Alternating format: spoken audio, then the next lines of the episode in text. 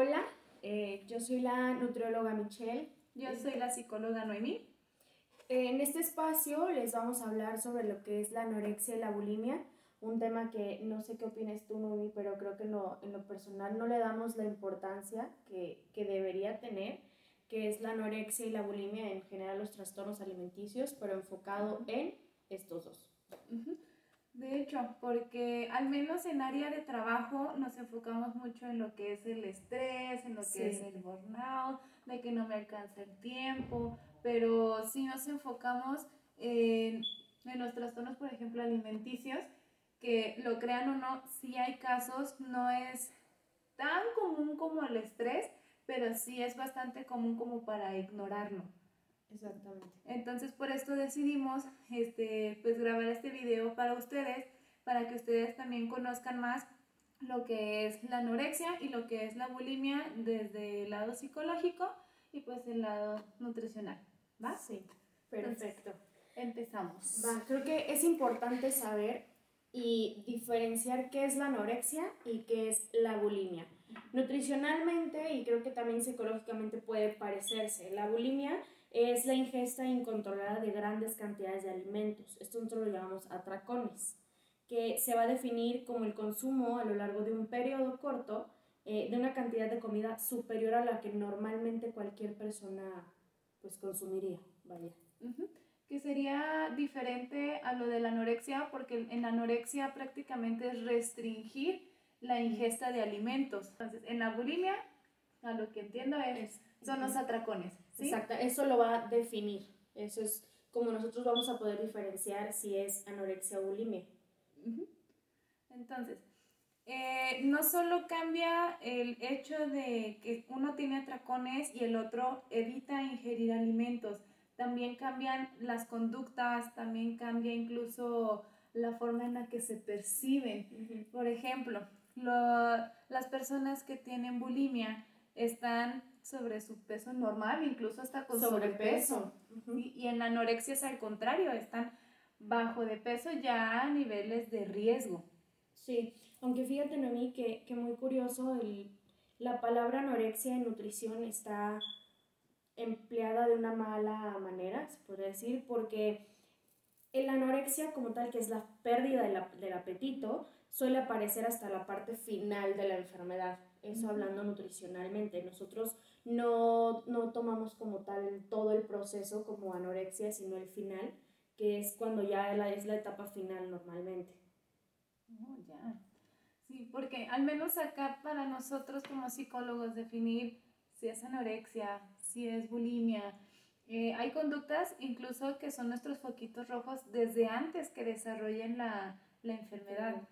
Por ejemplo, eh, en, la, en los dos lo que es muy común es la alteración o el problema con la autoestima y el aprecio hacia su cuerpo, pero es muchísimo más marcado, por ejemplo, con los anoréxicos. Con los anoréxicos tienen un miedo de, de, comer frente a las personas, eh, tienen una preocupación muy intensa sobre su peso, sobre las calorías que ingieren, sobre el cómo se ven y en la bulimia es mucho más discreto. Para nosotros es un poco más complicado lograr como detectar a las personas que tienen la bulimia porque ellos son mucho más discretos, no, no expresan mucho sobre sus inconformidades a comparación que los anoréxicos, por ejemplo. Entonces aquí nos podemos empezar a notar que, que se aíslan, son, los bulímicos son personas que no no se relacionan tanto, como que son muy ensimismadas. Y cuando tienen una situación de mucho estrés, es cuando tienen los atracones que son muy discretos, no lo hacen a la plena luz del día, buscan hacerlo a escondidas y después deshacerse de, de todo lo que, lo que ingirieron. Lo que nos podría dar a nosotros como la señal es de repente ver que, que se están purgando, ¿no? Mediante laxantes o ocasionándose el vómito eh, utilizando ah, incluso medicamentos que son controlados y que no los están controlando, por ejemplo. Entonces aquí sí es un poquito más como delicado a la hora de tratar de determinar o de ubicar a la persona con bulimia. Sí, fíjate que también en el área de nutrición coincido mucho contigo, Principalmente es muy, es muy raro que un paciente con anorexia acuda, acuda a nutrición. Hay de dos tipos de pacientes. Hay el que acude porque, porque tiene tanto el trastorno que, es, que piensa o que, que tiene la necesidad de acudir con una persona que le diga cómo comer menos. Pero claro, piensa que nosotros igual no nos vamos a dar cuenta. Y están la, las otros, los otros pacientes que son llevados generalmente por sus padres o por personas cercanas porque saben o ya tienen tal vez como una alerta de que, oye, algo está pasando. normalmente estos pacientes en consulta, un anoréxico lo vas a poder distinguir peso, estatura y la manera, bueno, nosotros hacemos un, un análisis de 24 horas de, de ingesta alimenticia y te puedes dar cuenta cuántas veces comen, si te mienten, no te mienten. Tienes ciertas preguntas que te van a ayudar a saber si realmente te están mintiendo o no. Entonces de ahí nosotros, bueno, por lo, por lo menos área nutricional manda al médico a hacer ciertos estudios, que es lo que nos va a decir qué es lo que está pasando, que podrían ser análisis laboratoriales, ver cómo están sus electrolitos, ver cómo están sus riñones, ver cómo está el, la función del hígado, los, las tiroides. Eh, también tenemos que ver la presión arterial, la temperatura corporal, físicamente, uñas, piel, cabello, regularmente tienen uñas quebradizas, tienen piel muy reseca, tienen cabello muy reseco, se les cae con facilidad.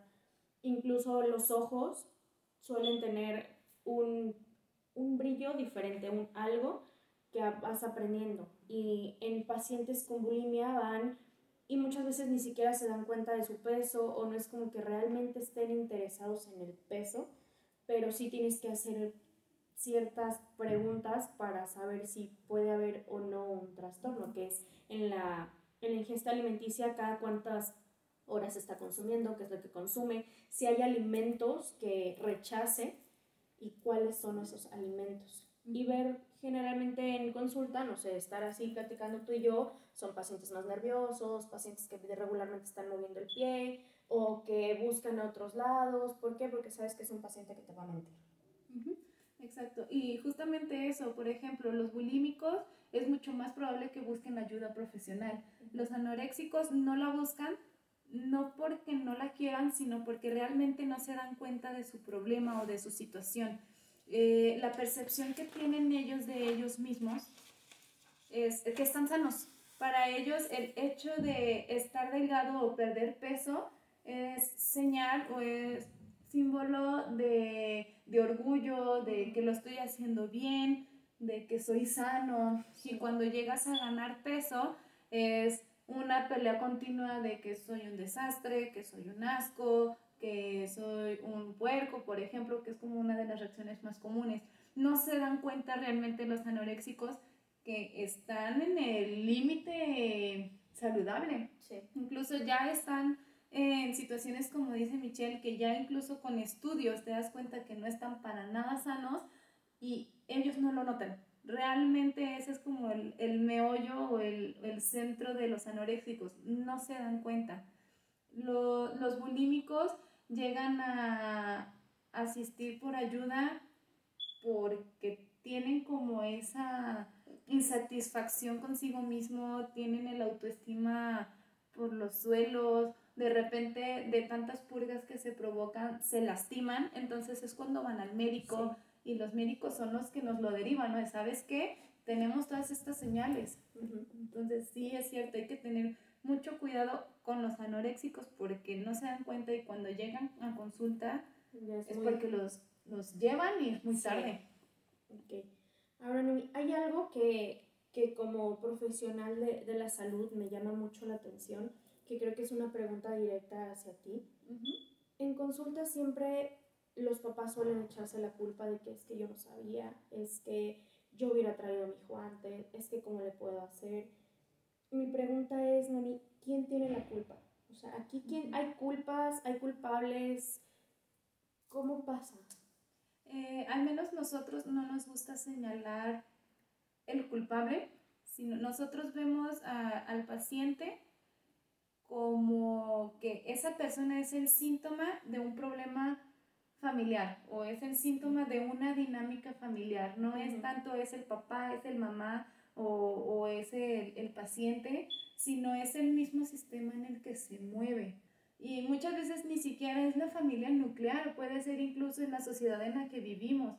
Pasa mucho que, sobre todo la mayoría de las jovencitas que, que tienen esta enfermedad, no es tanto por su familia, sino que por la abuelita o por los tíos o porque están idealizando, por ejemplo, a la Kylie Jenner que tiene el cuerpazo de Barbie así todo flaquito.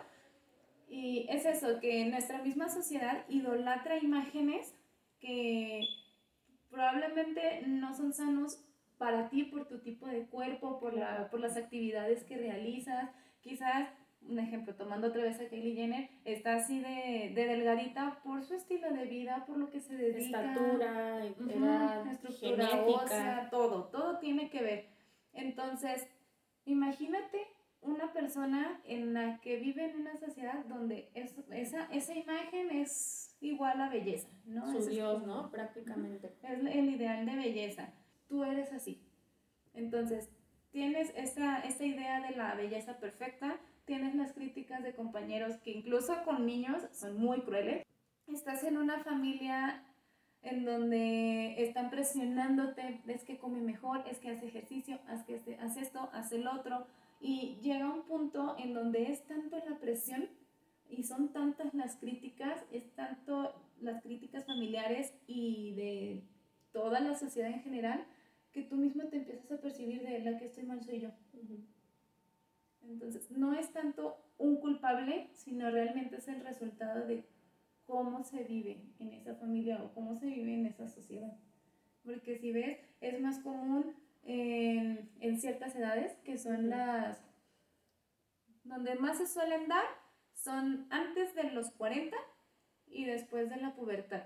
Es justamente donde eres adolescente y adulto joven donde más se suelen dar este tipo de trastornos, porque es cuando te estás tú formando, te estás desarrollando, estás empezando a crear una idea de ti mismo, en donde muchísimo, eres muy susceptible eres muy susceptible porque estás en edad del proceso de formarte.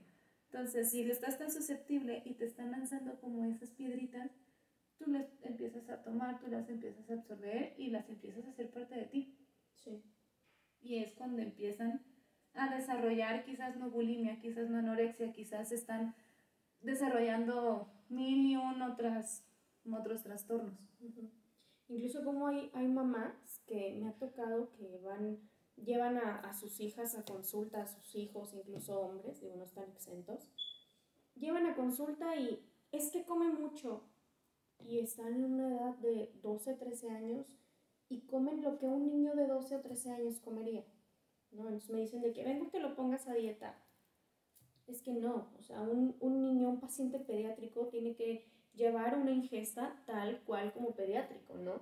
pero no, no, hay por qué estarle contando las calorías, no hay como por qué estar restringiendo, como decir de que, ah, mira, todo va a ser gluten free, todo va a ser vegano, te voy a hacer así, así, así, así, ¿no? Entonces también las niñas y los niños van creciendo con ese chip de que es que yo me tengo que cuidar, es que yo tengo que ser así, o no, y satanizan la comida, tal grado que satanizan la comida y es terrible como ya de más grandes llegan conmigo y me dicen, no me pongas tortilla o no me pongas pan. Oye, no, o sea, disfrútalo, la comida es muy rica. Digo, no hay nada como comer de todo, ¿no? El, no limitarte, el decir, voy a aprender a comer sin la necesidad de que me estén contando estrictamente las calorías a mis 13, 14 años. Exacto. Cuando los, la mayoría de los pacientes ya como experiencia personal, la mayoría de los pacientes que yo tengo con, con esta situación son familias en donde, por ejemplo, son varios hijos y son de padres atletas o hijos que son atletas y hay otros que quizás lo, lo, deportivo no es lo suyo, quizás es lo artístico, son las ciencias, ahora sí que para talentos diferentes. Entonces, dice, es que, y empiezan las comparaciones, ¿no? es que fíjate en tu hermana, que es tan delgadita y que hace ejercicio y que va al gimnasio y que practica este deporte. Dice, y, y, mira lo que come, y mira lo que tú comes. Dice, no puedes comparar a dos personas que son completamente distintas, no solo porque ella es, ella es Juana y y esta es sutana, es porque una tiene sus propios estilos de vida, una puede ser más activa que la otra, que puede depender de gustos, puede depender de profesiones, puede depender de, de, estructuras incluso físicas, que aunque vengan de la misma madre, todos somos diferentes. Y también va a importar mucho la perspectiva que tiene los padres de lo que es sano. por ejemplo, que dices, no, es que come mucho. Dice, pues, ¿cuál es la experiencia de la mamá que la hace creer que eso es mucho? Dice, ¿cuál es su historia? ¿Por qué esta creencia? Y mucho también es por falta de cultura, de no todos son iguales, no todos van a comer lo mismo, todos somos de tamaños diferentes, de colores diferentes, de razas diferentes. diferentes. necesidades diferentes. Y la mayoría de, de estos trastornos yo podría decir que se dan porque tratan de hacernos a todos iguales, cuando no somos iguales. Entonces, sí, ese es como el punto a, a reflexionar. ¿Cómo, cómo el, el, área psicológica afecta, afecta tanto, no? O sea, ya, digo, nivel nutricional es, digo, físico, es obviamente interno, tu salud, cómo, cómo es que se va a ver afectada, pero no vemos todo esto. Por eso es que al, tratar con un paciente con anorexia o bulimia es necesario este equipo, ¿no? Este complemento de psicología, medicina, nutrición, incluso regularmente se necesitan odontólogos. ¿Por qué? Porque es tanto el daño que, que hay que necesitas tratar todas las áreas posibles. Exacto. Eh, de hecho, al, final les vamos a dejar como los lugares a donde podrían acercarse para que pudieran platicar con especialistas o si conocen algún familiar o ustedes mismos son este, la persona que tiene la, el trastorno, pueden ver que a donde los mandemos o lo que les recomendemos es un equipo integral. Como dice Mitch, no solo es con la nutrióloga, no solo es con el psicólogo, sino ya el daño es completo y el cuidado es completo, no solo vas a cuidar tus alimentos, vas a cuidar tus hábitos del sueño, vas a cuidar también tus actividades físicas, vas a cuidar tu sistema digestivo, tu todo. Ahora sí que somos un todo. Sí, porque hablando, hablando de salud, las consecuencias de una anorexia y de una bulimia son bastante fuertes. Pacientes con anorexia regularmente presentan anemia, tienen estreñimiento crónico. ¿Por qué? Porque su metabolismo es exageradamente lento. Siempre hay piel deshidratada, uñas, lo que hablábamos del cabello. Hay desaparición de la menstruación en caso de mujeres. La menorrea, ¿cierto? Desaparece. Eh, hay arritmias que pueden llevar a un paro cardíaco o una baja presión arterial. Hay defecto en los huesos. Hay aumento del colesterol y una reducción de antioxidantes. Eso hablando de pacientes anoréxicos. Si hablamos de bulimia, siempre hay dificultades para tragar. Regularmente hay un reflujo o llega a haber úlceras. Eh, hay problemas respiratorios, cardiovasculares, debilidad músculo-esquelético. ¿Por qué? Porque el músculo no llega a estar muy bien reforzado, a pesar de que son pacientes que no presentan anemia o que no están muy limitados en su peso. Y también lo que hablamos de los problemas dentales. ¿Por qué? Por tanto, provocó provocarse el vómito.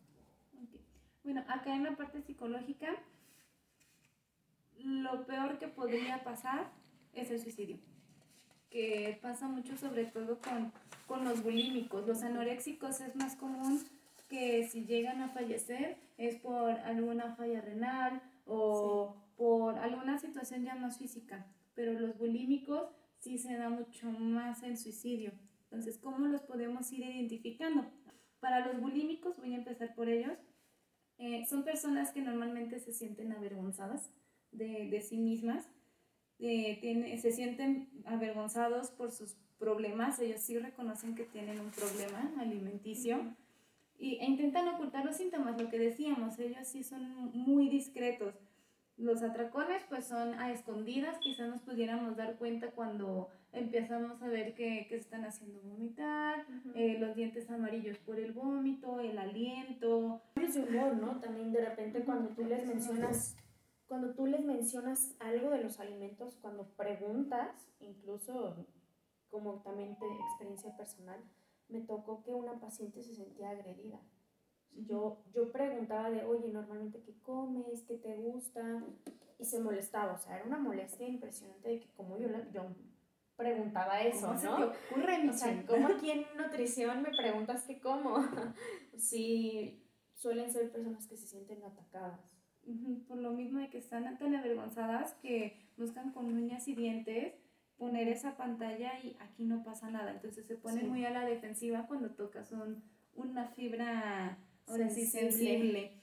Es, en este caso, ahora ya para lo de los anoréxicos, uno, pues es el, peso, ¿no? El más evidente. Están mucho más esqueléticos de lo normal, el peso es, es mínimo.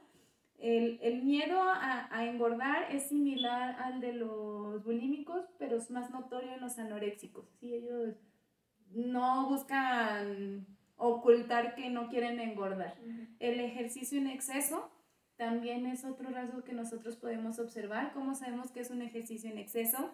Es cuando ya empieza a interrumpir otras áreas importantes como relaciones sociales, o sea, no se relaciona con nadie, es estar únicamente haciendo ejercicio, o cuando empieza a faltar al trabajo, o empieza a faltar a la escuela, o sea, ya está descuidando otras cosas por hacer el ejercicio, ¿sale? Eh, otra cosa con lo que podemos identificar a un anoréxico es, uno, la percepción que tiene de sí mismo, ellos se creen de verdad gordos. No, esto no es de, ay, estás bromeando. No, realmente su percepción es, estoy gordo. Incluso pasan demasiadas horas frente al espejo, ese es otro. Los anoréxicos, a comparación de los bulímicos, están mucho más tiempo frente al espejo validando que la grasita que está en el abdomen, que ya tengo grasita en, en los glúteos, por ejemplo, que son grasitas normales y necesarias para tu cuerpo, para existir, simplemente para funcionar. Y ellos están viendo y ya tengo aquí, tengo acá, aunque el cuerpo esté esquelético. ¿va? Mm, los anoréxicos, este es cierto, no me acordaba de esto, suelen tener rasgos obsesivos compulsivos con todo y con eso son los foquitos rojos incluso antes de que generen la, el trastorno. Son personas que desde antes necesitan tener todo, en orden, todo limpio, deben de tener el control de todo pero niveles más, más altos, Michelle, no te preocupes. no, pero de tener todo en orden. Entonces, cuando ya están generando aparte el estoy gordito y esta distorsión corporal, empiezan a tratar de tener control de lo que ingieren, de lo que quema su cuerpo, de lo que no quema. Es el control de todo. Eso lo, lo podemos ver desde muy pequeños, ¿no? Incluso hay niños que que son así, ¿no? De esa manera y que todo el tiempo están cuidándose y que no me quiero ensuciar y que todo tiene que estar en orden, y etcétera. Sí, y ahí es cuando podemos... No significa que vayan a desarrollar anorexia, pero sí es el foquito rojo y que hay que estar atentos y cuidando cómo se les educa y qué es lo que se les dice, qué es bueno, qué es malo, qué es sano, qué no es sano, porque en una que no sepamos manejarlo bien, quizás podríamos como orillarlos a de, ay, estás muy gordito y que en conjunto con otras cosas, no solo es por llamarles gorditos, ¿vale?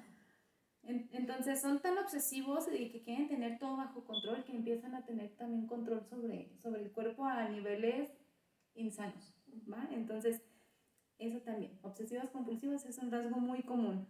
Eh, los anoréxicos tienen mucha preocupación en comer en público, es muy raro que los veas comer, Sí, los bulímicos sí es más normal que coman, igual después lo, lo vomitan, pero los anoréxicos sí es bien raro verlos comer.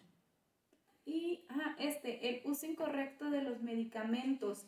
Tienen la necesidad tan grande de tener control que, por ejemplo, una persona diabética que tenga anorexia tiene control incluso sobre, los, sobre sus, sus medicamentos, en donde no voy a ingerir estos días para bajar el peso y después duplico mi, mi, dosis este día para este, regenerar, regenerar esto. O sea, ellos empiezan a así que alterar sus medicamentos. También, entre paréntesis, hay que, hay que decir que en muchos casos la metformina es malamente utilizada para la pérdida de peso. Por esto es que también suelen abusar de este medicamento. También hay que tener ahí por ahí una alerta. Laxantes, también suelen utilizar muchos laxantes. ¿Para qué? Porque de esa manera, pues obviamente es más, también más fácil que lo que no alcanzan por medio de, del vómito, también logren evacuar.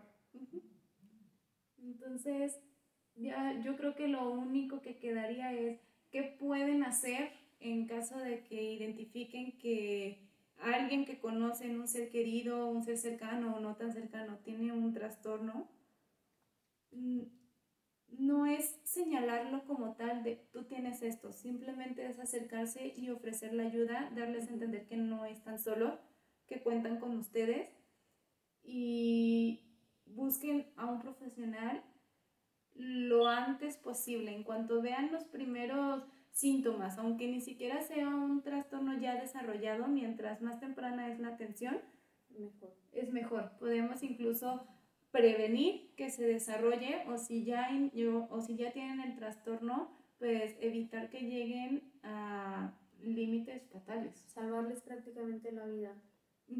Entonces, de todo lo que hablamos, pongan mucha atención, abran bien los ojos.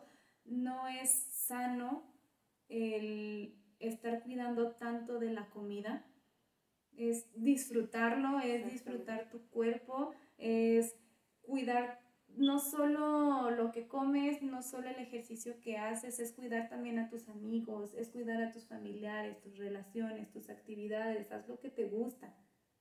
Sí, sí, fíjate que el, bueno, ya como terminando esta conversación, como tratamiento es muy importante que como nutriólogo eh, dejemos muy en claro al paciente la gravedad de su, de su, trastorno, la gravedad de las consecuencias que tuvo, tuvo todo este periodo de, de no enfermedad, pero de mal comportamiento, porque hay que llevarlo por pasos. Hay que llevarlo por, por pasos. Si ustedes tienen una persona, conocen una persona, sí es necesario llevar a, a control nutricional, sí. ¿Por qué? Porque no podemos meter toda una ingesta calórica de una. Tiene que ir siempre poco a poco, de manera gradual. Debemos empezar a ver cuáles son sus necesidades vitamínicas, minerales, los antioxidantes que se han perdido, ver qué áreas vamos a reforzar, empezar a, eh, a, introducir el alimento muy, muy leve, con cantidades muy ligeras. sí, hay que implementar horarios regulares de comida hay que establecer un reparto eh, fraccionado a lo largo del día, no comidas muy copiosas, ni comidas que, tengan una ingesta calórica alta. Hay que sentarse siempre en la mesa para comer en familia. Siempre es necesario comer en familia, ya sea anorexia o bulimia. Hay que evitar la monotonía en la presentación de los alimentos para que no los rechacen. Hay que hacer que sea más atractivo, que los colores, las combinaciones, que no sean combinaciones extremistas muy dulce como con todo lo salado, combinaciones más neutrales. Y hay que favorecer un ambiente muy relajado, muy, muy relajado, como dicen a mí, no atacar a la persona ni tratarlo como un enfermo. Ser muy importante. Y en, en el área de la bulimia hay que elaborar siempre una, un plan de alimentación de acuerdo a los alimentos que a la persona le gustan. De lo contrario, lo va a rechazar hay que siempre a lo largo del día tener muchos alimentos, eh, comidas como en lapsos pequeños. ¿Por qué? Porque así dejamos menos espacio para los atracones y, el paciente se siente satisfecho. Hay que tener mucho eso, el que el paciente con bulimia tiene que sentir saciedad principalmente. Hay que tener un eh, incrementar el consumo de fibra porque eso es lo que nos va a causar la sensación de saciedad Además hay que, hay que estar muy variado, hay que limitar o excluir eh, alimentos que puedan causar temor o ansiedad. Eso todo, todo se ve en el, en el diagnóstico o en las evaluaciones que hacemos previas nutricionales. Y ya una vez que el paciente haya iniciado con un cambio de alimentación, hay que seguir esa conducta a largo plazo, hay que seguir alimentando esa buena conducta y ver que no, que no va a haber recaídas porque puede ser muy común, que al principio incluso nos quieran jugar como que sí, todo está bien, todo está bien, y cuando nosotros ya como quedamos todo por, por sanado, ya hay siempre recaídas. Entonces es importante también estar al pendiente como familiares. Y ya nada más para cerrar, sí quiero que tengan muy en claro que cuando deciden pedir ayuda, no es ayuda solo para la persona que tiene el trastorno. Eh, esta persona es solo el síntoma de la enfermedad familiar, ¿sí? Es el, el que representa el problema de, de, cómo están funcionando, de todo el sistema. Entonces, no es solo es pedir ayuda por él, y no, él, y no solo él tiene que cambiar, tienen que cambiar todos. Y es un proceso en donde se involucra a todos, no solo a él, ¿va? Exactamente. Pues, Nani, muchas gracias.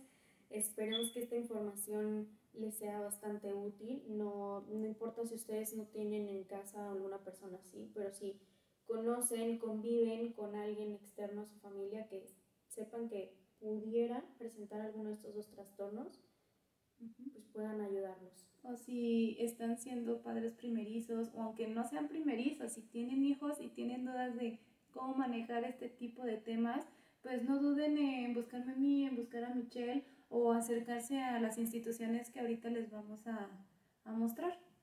Pero de ahí en más, estamos a sus órdenes. Muy bien. Pues muchas gracias y hasta pronto. Nos vemos.